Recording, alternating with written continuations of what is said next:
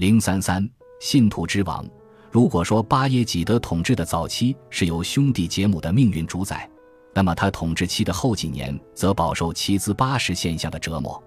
奇兹巴什是指那些戴着有十二层红色高帽子的人，他们以这种形式表达对伊斯兰教什叶派十二伊玛目的崇敬。卡拉曼王朝和白羊王朝跟马穆鲁克和奥斯曼一样，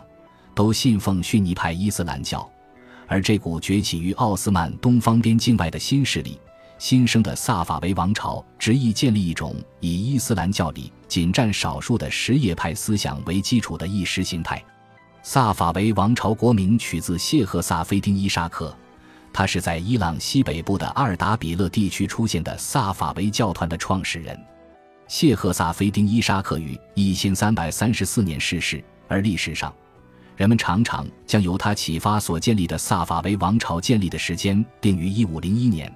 当时十四岁的萨法维沙和伊斯玛仪率领一支军队攻打残余的白羊王朝的首都大不里士，从统治者他的表兄弟手上夺下了这座城市。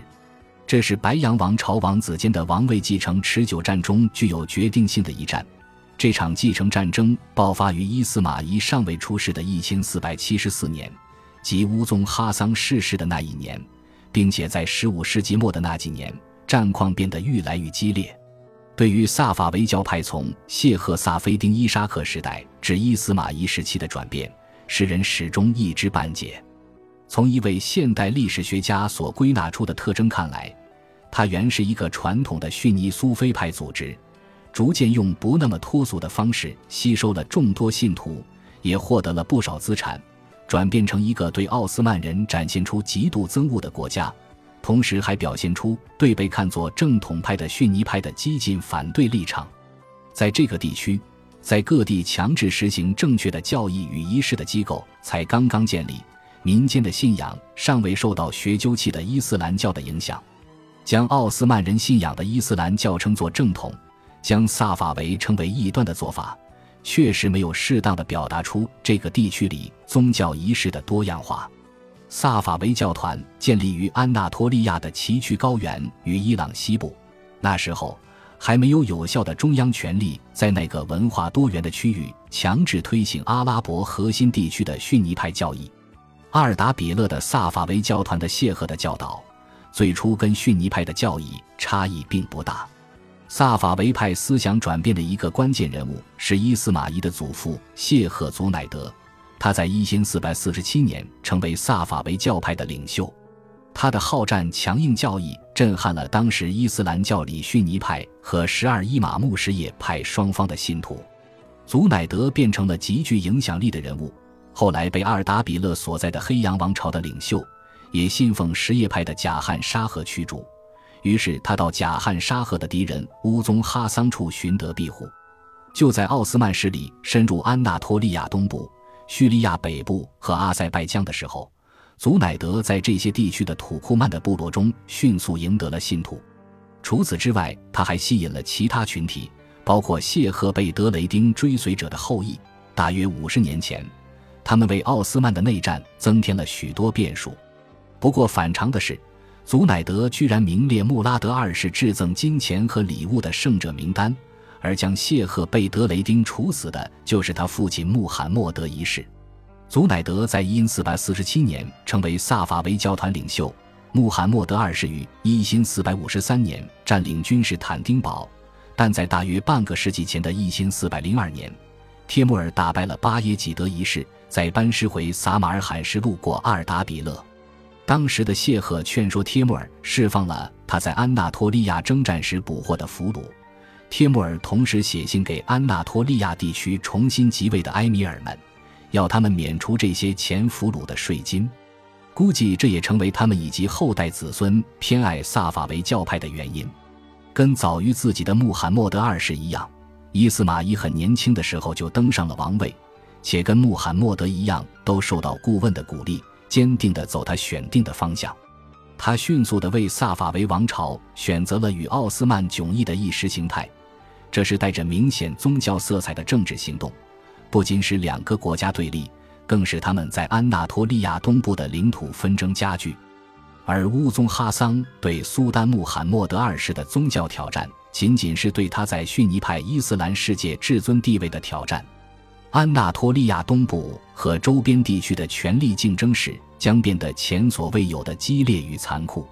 此地的非逊尼派教徒使奥斯曼为一个以西方为目标的拜占庭巴尔干半岛势力，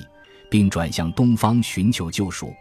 伊斯玛仪释放出来的信息，给那些苏丹治下的不情愿臣民提供了一个可以表达不满的渠道，让他们表达对一个颂扬反抗精神的国家的偏爱，特别是安纳托利亚高原边缘山区的土库曼游牧民族。他们对奥斯曼的效忠只不过是意外被征服又无力拒绝时的选择。奥斯曼面临的危险在于，伊斯马仪全新的平民化教条轻易吸引了自己的一部分臣民，他们并没有明确的宗教信仰和政治倾向。昨日看似欣欣向荣的安纳托利亚地区的其他埃米尔国，今日却变成废墟一片，而建立其上的中央集权的奥斯曼，却没有他们立足之地。对奥斯曼而言，奥斯曼伊朗边界地区被夺取权力的部落民是个负担。奥斯曼既不愿他们参与国事，又不愿让他们落入萨法维王朝手中，因为后者是将利用他们扩大自己的军事和政治利益。萨法维教义宣称沙赫是先知穆罕默德的侄儿兼女婿伊玛目阿里的化身，而阿里就是真主在人间的化身。成为阿里的继承者是继承什叶派交长国的必要条件。十六世纪初到伊朗的西方旅行者记录道，伊斯玛仪被他的追随者当成真主一样崇拜。其兹八十一词就是在伊斯玛仪的父亲谢赫海达尔的时期开始使用的。沙赫伊斯玛仪宣称，随着萨法维王朝的建立，他的信徒们终于寻找到一块属于自己的领土，引得成千上万人涌到他身边。期待第十二位伊玛目立刻再次现身。他对他的追随者写道：“只有当一个人有一颗纯洁的心，他充满鲜血的内脏像红宝石一般，他才有资格成为旗子八世。”一五零二年，一则谣言说伊斯坦布尔城内有大约五千名旗子八世，这使苏丹巴耶济德立刻采取镇压措施，关闭城门，拘捕可疑分子。他还担心旗兹八世的同情者会向伊斯玛仪寻求庇护，因此禁止人们穿越奥斯曼萨法维边界，但是成效并不显著。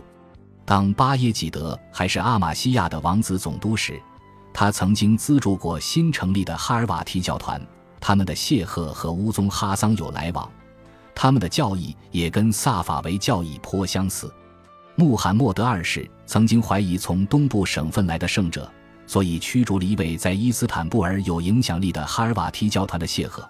不过，等巴耶济德继位后，他又邀请这位谢赫最有名的一位学生定居首都，哈尔瓦提教团也壮大起来。巴耶济德自己的神秘主义倾向，至少可以部分解释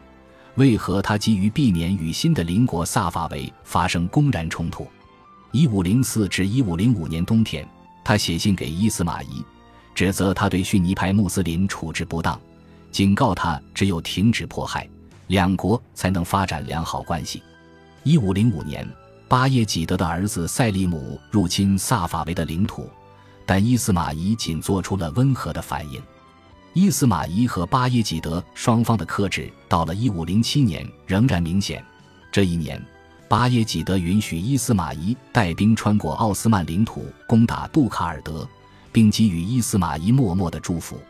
跟之前的乌宗哈桑类似。伊斯玛仪有一段时间一直与威尼斯接触，希望能建立反奥斯曼联盟，但都不成功。例如，一五零八年，当他再次建议结盟时，遭威尼斯反对，理由是威尼斯必须尊重与奥斯曼签订的和平协议。沙赫伊斯玛仪蚕食鲸吞，逐步把白羊王朝的领土纳入自己统治之下。到了一五零八年，他已经打到了伊拉克，夺下了哈里发以前的宝座所在地巴格达。巴耶济德无意招惹沙赫伊斯玛仪，与此相反，他的儿子塞利姆王子却认定他们必须迎头痛击起自巴什。塞利姆是巴耶济德四个存活儿子中的第三个，多年来担任帝国边陲贫穷落后的特拉布宗省王子总督。齐兹八十已威胁到奥斯曼疆土的完整，而父亲竟毫不作为，他心中自是愤怒不已。一五一零年，父子间的紧张关系恶化，巴耶济德指责塞利姆，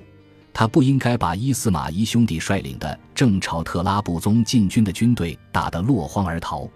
同年，塞利姆写信给父亲，沉重地抱怨特拉布宗的境况，他十分荒凉，缺乏现成的物资。而巴耶济德分配给他已提供物资的土地也没有生产力。本集播放完毕，感谢您的收听，喜欢请订阅加关注，主页有更多精彩内容。